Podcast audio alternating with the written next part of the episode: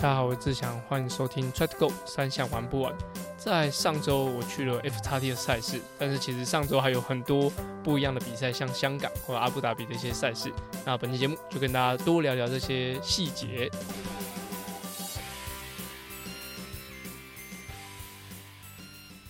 大家好，我是志祥，欢迎收听 Try to Go 三项玩不完周四穿项子节目。除了周三有主要节目外，还有不定期更新的阿根装备室。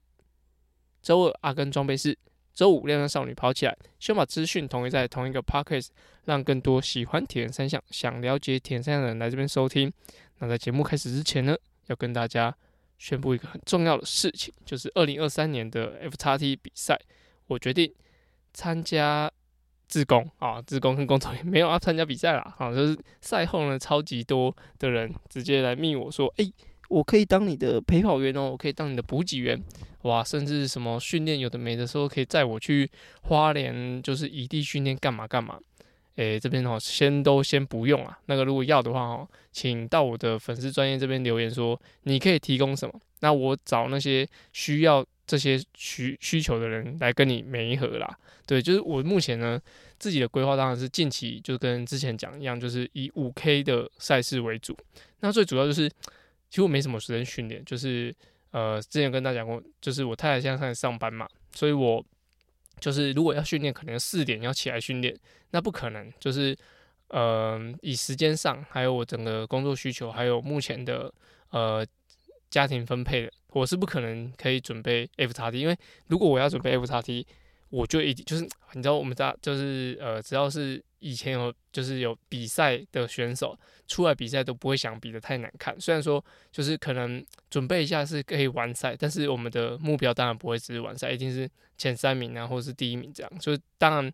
我觉得每个人对成绩都有很大的要求，所以假如要参加，一定不想要太难看或者说太辛苦这样，所以一定会做很多准备。所以 F 叉 T 比赛呢，我觉得。当除了当天是很花时间，然后很折磨人以外，其实整个训练过程一定也是，就是大概是那种痛苦值在五倍以上吧，是当天比赛的五倍以上。就是你会把你整个半年、整个一年的时间都是在专注在这件事情上，所以其实是会有点心力交瘁，就是啊，你这个有点分身乏术，要做这些这个训练，又要做家庭的呃平衡干嘛？所以我是。近期完全没有考虑会参加 F 叉 T，那么三年后，也许三年后，假如 F 叉 T 还有持续在办的话，可能会想来参加。所以近期呢，请不要再 再跟我说啊，你找罐头群星啊，一起来参加啊，也可以找阿根参加。但是哦，就是近期是我是不会参加比赛，那明年也是会以希望以工作人员的方式去参加。那后面又跟大家分享这次当工作人员的一些心得。那上周其实有超级多的赛事，然后像香港的。呃，青少年的亚锦赛，那阿布达比的世锦赛，那 F 叉 T 的赛事，那以香港的亚锦赛来说，其实呃，在之前节目讲到，就是亚锦赛通常都是会。所有的年龄层，甚至连就是呃身障的身障组的部分都会一起进行，但主要就是因为今年是亚运年，所以整个赛会的安排来说是会很零散的，有 U 二三的亚锦赛啊，有有个别亚锦赛，一亚锦赛还一年办了两次，那还有青少年的亚锦赛这样，所以就是在香港举办的这个亚锦赛，还本来还在十月多，那延期到这个时候，我想是因为一些防疫政策啊，就是。到十一月的时候，其实香港的一些状态其实是比较呃开放一些，那也不用隔离干嘛的，所以举办国际赛事是比较方便的。所以它一到这个时候，本来这场是会被就是直接取消，然后会延期。那还好在同一年，就是一二零二二二零二年还是有正常举办，我觉得是还蛮棒。对选手来说，虽然说只是多准备一个月，但至少你还有些人可能过了这个年龄，他就已经不是这种青少年组了。所以对于他们来说，我觉得是很重要的一场赛事。那欧尼修拿下了就是 U 十五组男子组的第一名，哇，这是应该是呃，我我不确定整个呃历史下来是不是真的是第一位，但是有印象中就是婷婷在二零一八年在应该是韩国吧的韩国还是日本的长距离的赛事，其实有拿过亚锦赛的。呃，第一名，但但是那时候的网络上记录是还有一个白俄罗斯人，他是呃在婷婷前面，但是那场比赛，呃，婷婷颁奖时候，我印象中他是第一个亚锦赛的的金牌，但是其实我觉得这个完全不用在意说谁是第一名，但最重要就是在这个时候，那以修拿下了呃 U 十五的第一名，因为其实香港它是一个啊，虽然说在整个国国际的选手摊开来，不算是全部的选手都来，但是香港本身他已经派了很多很多他现在这个年龄最好的选手出来，而且甚至有六七个这种地主的的优势，因为用上岸的时候，以修在前后都有香港的选手，其实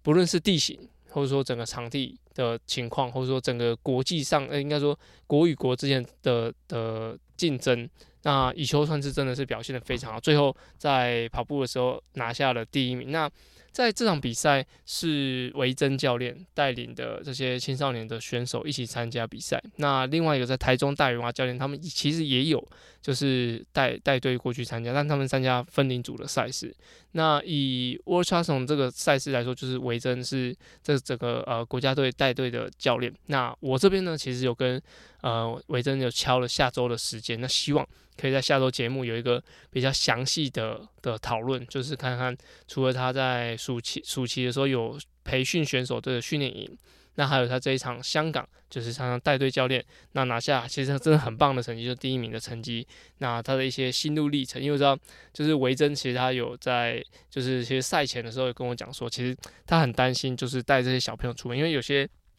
不只是。第一次出国比赛，有时候有的是第一次出国，那他对不论是装备器材，他那时候还问我说，他想带两个轮组，两两两颗轮组，就一一组啦，一组轮组就前后轮，然后再带两个那个 feedback 的轻便型的训练台，那还有他自己的行李跟一支打气筒，那这样该怎么带？我就跟他讲说，可能有些纸箱啊怎么装呢？到后来就是，其实他在呃，像这次的比赛其实是蛮顺利，那在赛前其实他就。因因为这样子的装备的部部分，我们还电话讨论了一段时间。那我就跟他敲下周的时间来跟他好好详谈，就是这次香港亚锦赛的比赛过程。我相信一定会是很精彩，而且就是现在的青少年选手其实赛事很多。那在国内其实蛮重视，就像 DBTT 之前讲过，就是青少年的培训都有对于这个年龄的选手其实是有很大很大的资源，然后很大的心力是去协助他们。那我也期待。就是大家就是说，现在这个团俊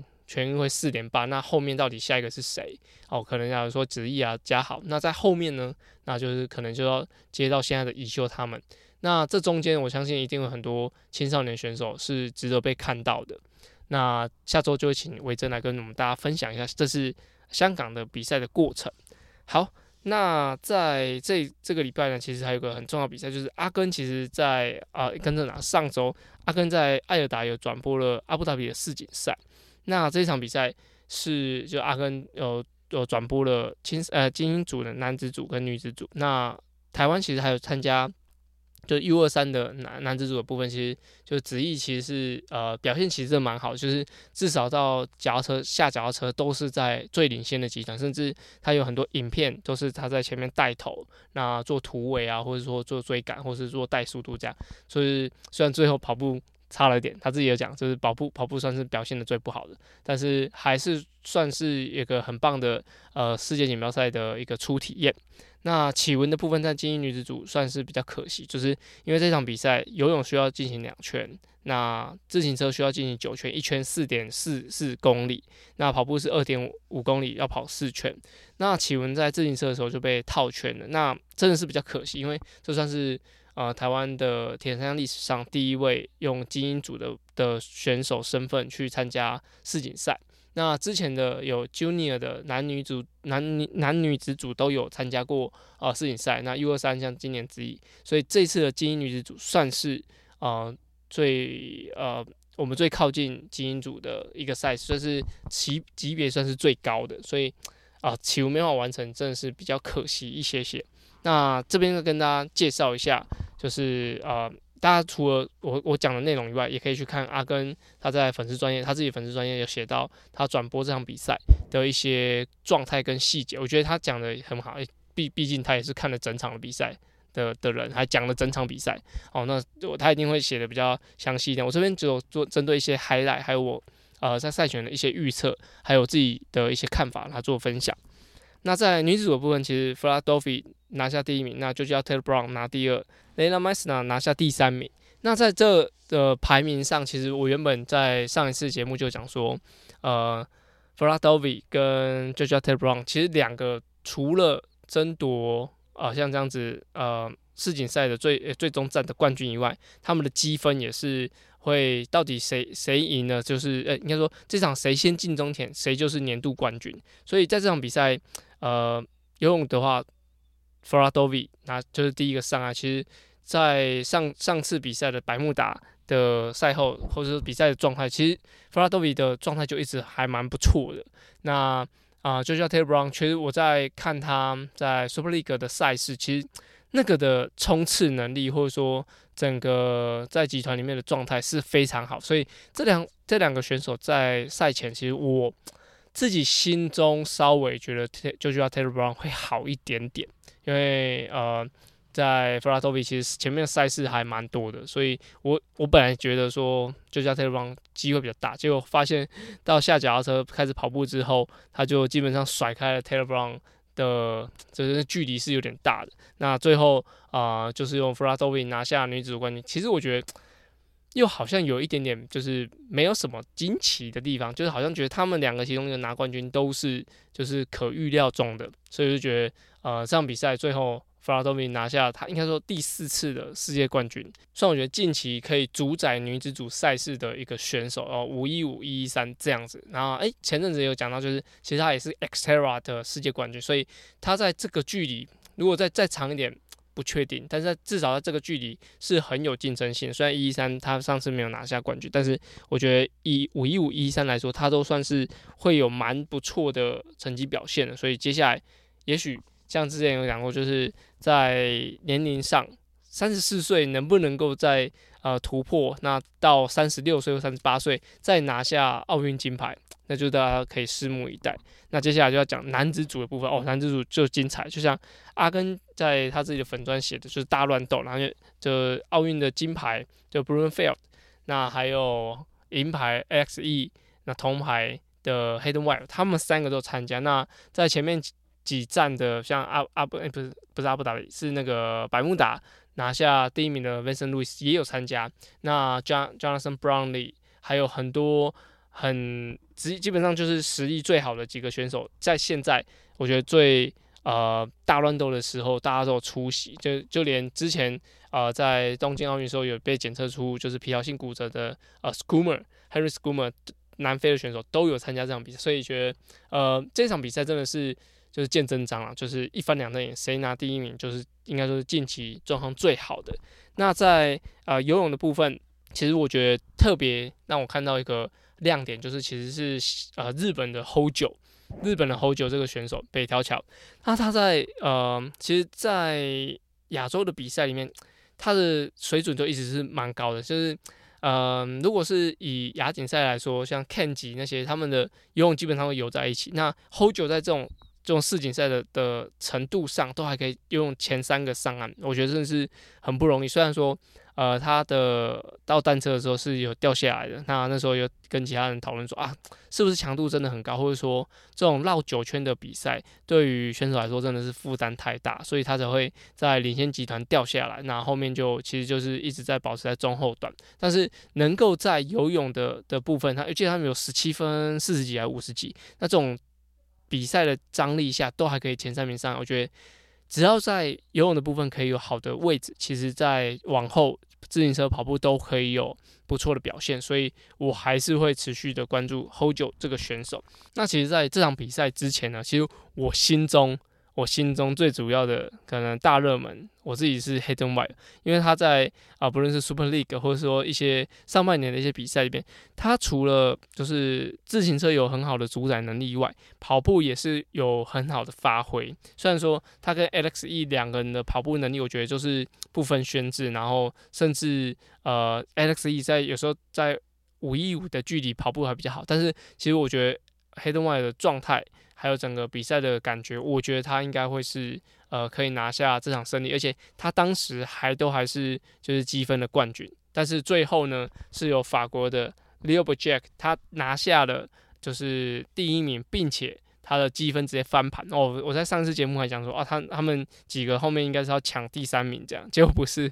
是他直接翻盘拿下了整个年度的总冠军，那甚至是拿拿拿下了年度的，就是最终战的冠军，就是等于是黄山加单战冠军都一起拿了那种感觉，所以就我有点。哎，也有点错愕，因为虽然说他在呃，Leo 在在下半年的比赛其实稍微有一点点，就是没有之前那么亮眼，就至少都还是虽然说是前十名啊，但是还是会让我觉得说，诶，你说他拿世界冠军好像又有点差了一些些这样，但是后来就是，其实我觉得他算是稳稳的发挥，那他自己也讲说，他觉得比赛起来是非常顺利，那自己也没有想太多，那我觉得真的就是。在男子组的部分，竞争真的是非常非常激烈，就是呃，可能五秒十秒就是会有一个呃很大的翻盘的的差别，这样不像女子组可能一赢就可以赢得呃那么多的距离这样子，所以我觉得男子组在接下来的奥运积分都还是会非常非常的竞争。那在奥运的部分，以为是百家争鸣的状态，那。这种吃瓜群众就是觉得最喜欢看这种呃大场面，希望大家杀来杀去这样。那特别讲到就是已经在台湾的的 Costa Even 跟呃 b r i m a n Field 他们两个在这场比赛，我觉得虽然说他们在呃自行车画面其实也是蛮多，那他跑步的时候其实都看得出来，就是还非常有有呃侵略性或者说进晋级也应该说攻击的那种欲望，但是最终的结果就是没有像在可能像。东京奥运这样子可以势如破竹，直接拿下第一名。虽然说都还是前几名，但呃，我自己觉得，可能他自己没有没有特别说出来。但我觉得这些的接连的赛事，或者是接连的舟车劳顿的移动，对于他们的身体还是会带来蛮大的负担。或者说，从长距离结束后，慢慢转向这种五一点五的距离，对他来说。还是需要适应一下，毕竟呃长距离的赛事游泳可能不会游的这么的呃粗暴哦，不会那么多的冲撞，但是在五一五的的游游泳比赛里面，就是会有很多的呃碰撞啊，或者说会卡位，这是长距离可能没有。那自行车的部分也不像呃。在长距离那样，就是呃稳稳的骑，然后骑自己的配速，那一一条笔直的道路，像刚刚讲，就是四点四公里的自行车还要骑九圈，那对于长距离的选手来说，可能是一个负担，毕竟就是过弯的次数多那么多，然后需要间歇啊加速的感觉，其实是完全不一样。那加上他们之前有准备长距离的赛事，所以我觉得他们有感有感觉的出来，这一场比赛就是就是差了一点点的感觉，就是。在赛中的的状态就知道，嗯，好像并不是他们像去年那样子的强势。但是我觉得每个人的每个选手的的目标本来不一样，他可能就刚拿下比赛后，他可能有些像长距离赛事，说商业的比赛，像他们台来台湾也算商业的比赛，都都会是呃比较呃个人调整或者是说生涯规划的部分。但是呃奥运的奖牌他们绝对不会放弃，所以。在这这个半年，呃，在这个下半年，我猜他们只是调整，然后有一个稳定的积分入账，那让让他们明年可能可以再争取多一点的比赛的机会，甚至调整他们的状态，再来准备，我觉得都不迟。那他们的教练绝对也会啊，我都发现了，他们教练绝对也会发现，所以这个。赛事的拿捏，我觉得他们到明年度可能会慢慢调整到可能比较多一点的五一五或二五点七五，去把他们的这种短短距离的作战能力再再提升一下。那在接下来的呃很多活动，他们都会在台湾各地出没。那也希望可以有机会可以跟他们做一点交流，毕竟能够了解一下他们的实际的状态。呃，训练的方式或者说一些心境的部分，我觉得也是对于嗯我自己在带带选手啊，或者说自己带训练来说是蛮有帮助的，所以我就还蛮期待接下来在他们在台湾的一些行程，希望可以有近距离跟他们接触。现在看到有些哥伦布车队啊，或者说他们在大道城的河滨约跑，那这些我觉得我觉得都很难可以很仔细的跟他们聊到天。就是除非是像是团俊他们，就是比较可以近距离跟他们接触的，但是希望中间还有机会，我可以去呃多一点了解，然后甚至多听听他们讲讲些他们的训练的的状态什么，我觉得都会是很蛮好的帮助。那也是一种追星的过程，因为上次在二零一九的时候，伊登来的时候，其实我就有去操场跟他跑，那个加速感真的是不一样，就是你知道他的他在往前跨步，但是你会你尽力在冲刺，还是有点跟不上他。如果说他们在接下来的跑步的训练或者说游泳的训练是大家可以去跟的话，大家是可以去看看，就是那个等级的差别到底在哪里。我觉得是非常非常不一样的。那我就会我也希望这么大咖的选手来台湾，其实是大家是可以多踊跃的去去了解他们，那去近距离接触一下，并啊认识一下，就是大家都在电视上看到的这些人。好，那就要进入本集，应该说上一集为什么我没有更新节目的一个大事件，就是 F 叉 T。那其实，在上一上一个礼拜，我其实是不至于忙到完全没有时间录音，但是呃，因为我们要把小朋友就是托婴给保姆，那我们就好几天会不在。那除了准备啊宝宝的东西以外，还有我们自己的东西，因为因为我跟我太太算是第一次去参加 F 叉 T 的这个比赛的协助，所以其实。很多装备都要就跟人家借啊，跟人家拿。那有些东西该怎么用，那该怎么穿搭，甚至呃，先上山前要吃一些高山的药啊，那些那其实对我来说是比较需要去准备一下。所以在呃上周的时候，我就直接跟阿根讲说，哎，我可能没有办法做一个完整的节目录制，那我上周就可能需要 pass 一次。他说好啊，那你就去啊，就是 就。是当然开玩笑，就是说，哎，那你好，你就去啊，干嘛？然后你就放这些听众不管啊。好啦，拍谁啦？就是我自己是 没有播出时间来做，那我主要是也是怕自己就是手忙脚乱啊，就录音也没录好，东西也没准备好，所以上周就跟大家就是 pass 一次。那这周呢是主要是跟大家分享一下我 F 叉 T 的心得。那这次呢就是陈太拿了冠军嘛，我之后也会跟陈太约个时间，希望可以访谈一下他的。准备的过程，那其实大家都知道，就是他现在就是在创业嘛，那在进行就 F 叉 T 的训练，但是蛮多是我们以前在高中的时候面对到的，我觉得这也是蛮值得跟大家一起讨论，因为这也是一个大环境的一个转变。好，那就是也会跟大家聊到这边，所以有可能下下周或是下下下周可以邀请他来 Try to Go 三幺八来分享，但目前我还没跟他敲任何时间啊，希望他有空，因为毕竟他很忙。好。那我这次负责的区域主要有三个地方，那我们就是三个地方，就是呃，针对不同时间点去做转移。一就是呃下水处，我是划独木舟，那主要的任务就是跟着陈泰，应该说跟着领先的人，哈，不论是声音或陈泰。好，那在游泳部分，其实最主要就是去确认，就是水流的部分对于选手还有领先的位置，他们的呃关系，还有一些资讯回报，用无线电回报给。呃，在岸上的主持人们，然后让他们知道说现在冠军到哪个位置，那他们也可以呃清空一下赛道，然后让他们转换是比较顺利。因为虽然说这样比赛是只有七十多个人报名参加，但是其实现场应该有五六百人，就是除了是选手的家属以外，还有很多吃瓜群众，就是会在路边，就是呃不论是看啊，或者说会挡路这样都有啊，就是可以透过无线电，就是。呃，我们在水上接护的选手，哎，接护的工作人员给岸上的人一些资讯，就是说，哎，现在的选手状况怎么样？那其实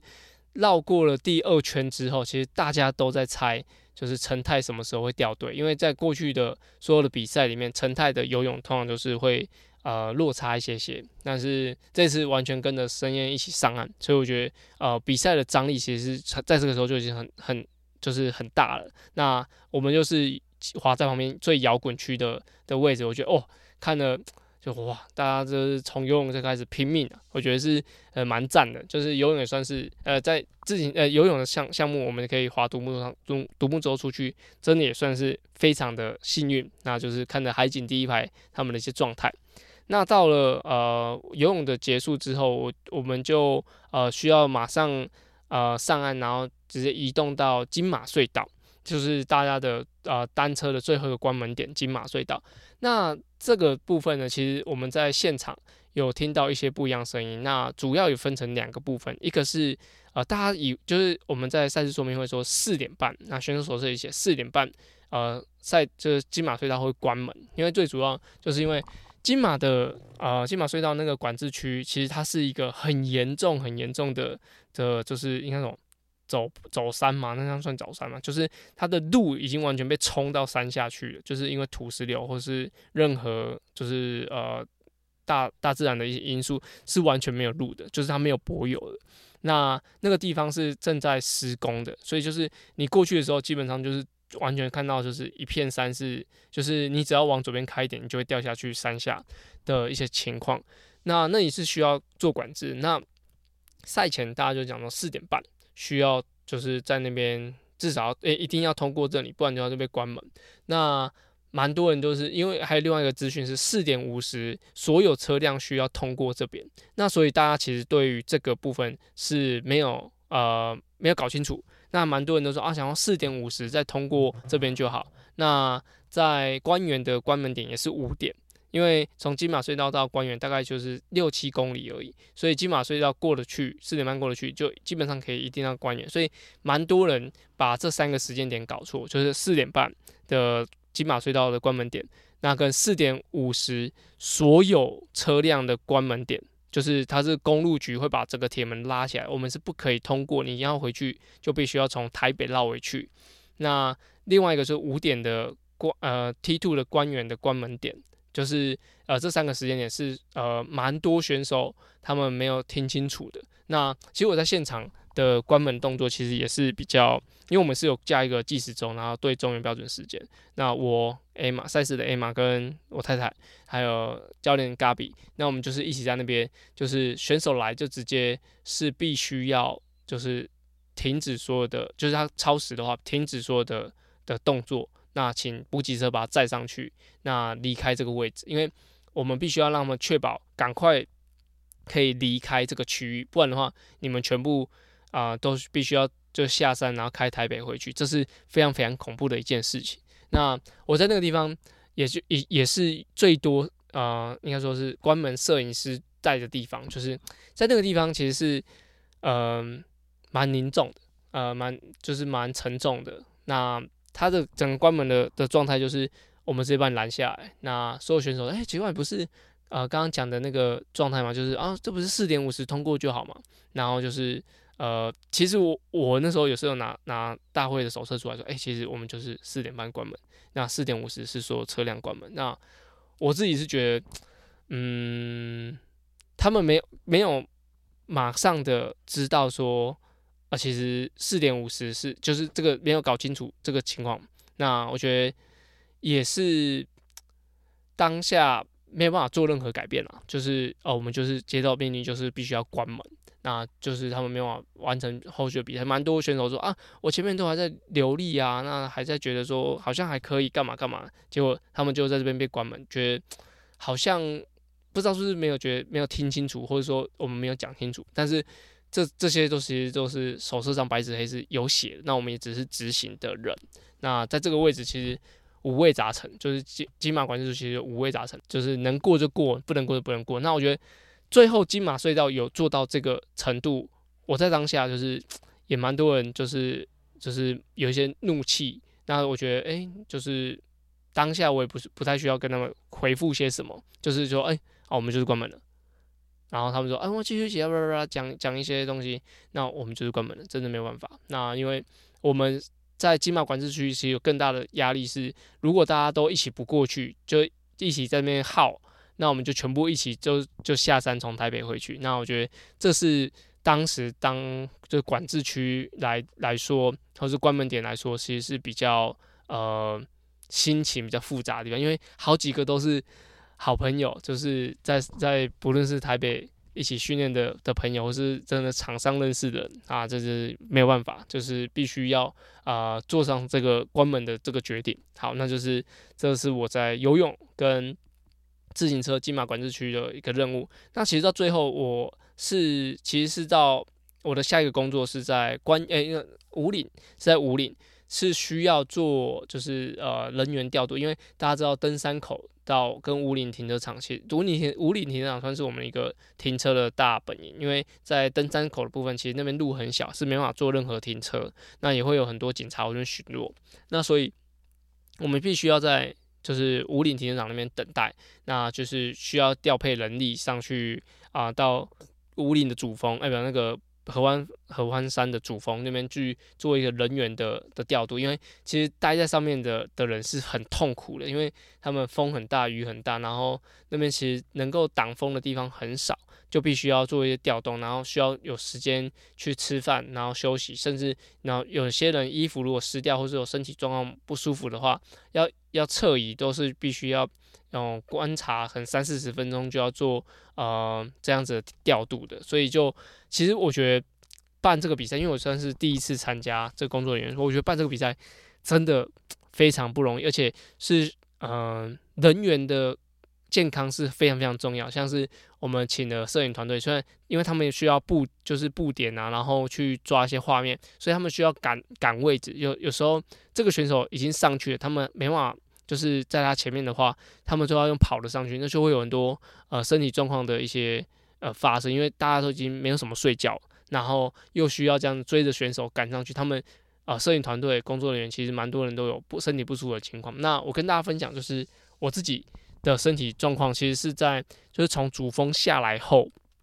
就是下来后就都还没事，就走下来都没事，然后就是诶觉得好像就是有点想睡觉累累的，然后因为当时我的裤管。已经湿，我已经穿两件裤子，那我的呃右脚的裤管已经湿掉了，所以我就觉得好像不不适合再继续待，而且我的手套也湿掉，好像不适合继续待。那我那时候大概待了四个小时，在主峰待了四个小时，我就想说，哦，那我就下来，那我就做其他资源。那一进到车子里面，因为车子呃因为当天下雨，所以在车子里面其实是有开暖气，我就觉得可能从外面的可能四五度。然后到车子里面可能三十度，就觉得哦有点太闷了。那到后来，其实我在车上空气稀薄，就觉得非常非常不舒服。那我都出现那种高山症的情况，就是我在主峰没事啊，然后但是我下来之后坐车就有事，所以我下一次我就会在主峰待久一点再下来，不然的话就是在车上等等到非常非常不，因为我们大概就等到一两点，然后才可以测东西，然后下山，然后回到就是清静的位置去休息。所以下一次我可能会在户外待时间待长一点，但是还是要看看自己的精神状况如何。那这一次我觉得。在就像我自己在脸书上面写的，就是我觉得这一场比赛是一个没办法单打独斗的，不论是整个比赛人，或者说举办比赛的人，都是一样，就是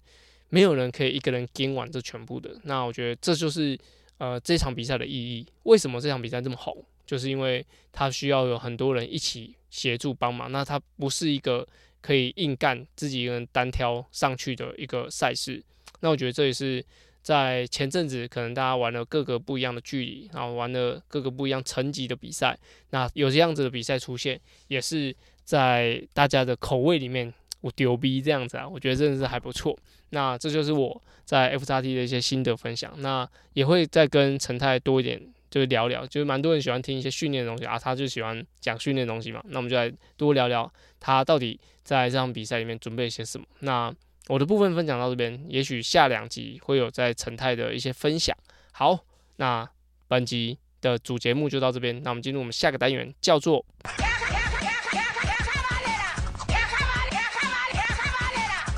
卡卡卡卡班呢是在穿样 EP 五十开始的新单元，主要卡卡班呢在节目里用来审视我自己现在练的方向到底对不对。有时候骑慢一点反而会有不一样的收获。而这个单元的灵感来自于我教学，还有听众留言，所有问题都欢迎到 Apple Podcasts 或者 Try to Go 三线玩不完的 IG 留言哦。那本集呢其实是一个我的学生叫 Stanley 他的一个提问，那他的问到就是说，呃，在前阵子执行了一千六的长线一些试趟，目的是为刺激最大摄氧量。那田径场一圈配速一百零八秒，那配速感觉八九成立，虽然感虽然累，但感觉可以维持。但是配速感觉如果快到一百秒会有点辛苦，跑不完。那请问在间歇的强度里面是要跑到力竭呢，还是要跑完觉得还可以掌握，还是跑到爆掉临界中找到一个点，但是受伤风险也会增加？怎样才是有效的刺激的训练？那这个 Stanley 问我这个时候，主要是因为我前阵子跑完那个五 K 的的比赛，所以他问我这个间歇的问题。那其实我自己在拿捏我的呃主要课表课表间歇的时候。其实那个配速都是基本上我都可以负荷得来，可能我有时候会快一点点呢，硬跟一下下，但是我大部分的九成的的速度都会在我可以把掌握的情况以内来去进行，我觉得是比较好，因为呃，我我尤其是现在在训练我的呃中心思想，就是觉得说，你练的任何东西都是要你可以吸收的为主。如果说那个练的东西是没办法吸收的，其实。对于身体来说都不是多好的刺激，对，这是我我目前的想法。当然，有些不同的派系是觉得说，哦，就要刺激到，就是你完全身体就是要很惊干嘛的，就是跑完脚软啊，然后跑完这边头晕吐啊那些。但我觉得，就是以目前我的身体状况，就是个社会人士啊，一个呃爸爸，然后啊需要上班的人，那。我的训练通常都是我可以身体可以吸收，所以我的训练没有很多，但是我的秒数也不会跑到真的非常非常快。所以以 Stanley 的的情况来说，我觉得要跑得慢一点点，那你可以接受。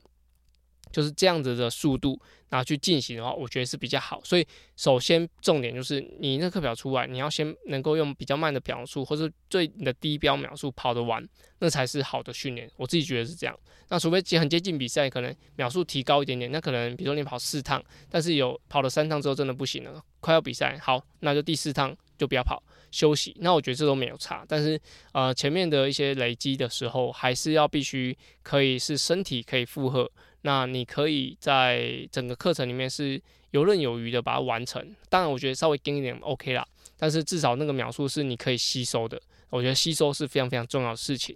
好，那就是回答到这边，本期节目呢就到这边。那呃，其实 F 叉 T 也是呃田工厂用很多心思，那我觉得网络上当然针对这个就是加就是加时或者说应该说关延后关门的事情，就是吵得沸沸扬扬，我觉得。就是最主要就是主办单位没有先讲啊，就是啊我会加五分钟。如果说我会加五分钟先讲，那就没有问题。但是重点就是没有讲好，那被人家念干嘛？那就是等下次的时候就是准时关门，那一点都不用留情面，就不会有任何问题。但是我猜也会有人讲说啊这样子就会嗯就是关门关的太彻底怎样怎样怎样，反正怎么样做都会有人讲。但是我觉得没做好的地方，就是赛事组那边都知道了。那大家也不用吝啬你的留言，用力的跟跟他们讲说你们的想法。那他们是魔术师，他们会变出大家都喜欢的东西，或者说变出大家觉得会很讶异的的一些布置。好像那个出发前游泳出发前那个火，哇，真的厉害！我第一次看到，那我就觉得这是一个还蛮赞的一个活动。但是还是比较推坑我参加啊！如果阿根现在有听到的话。找阿根参加吧，他的骑车能力还不错，应该是有机会可以完赛啊。OK，好，那我们就下周节目见了。哦，这几集节目比较长一点点，那我们下周节目见了，拜拜。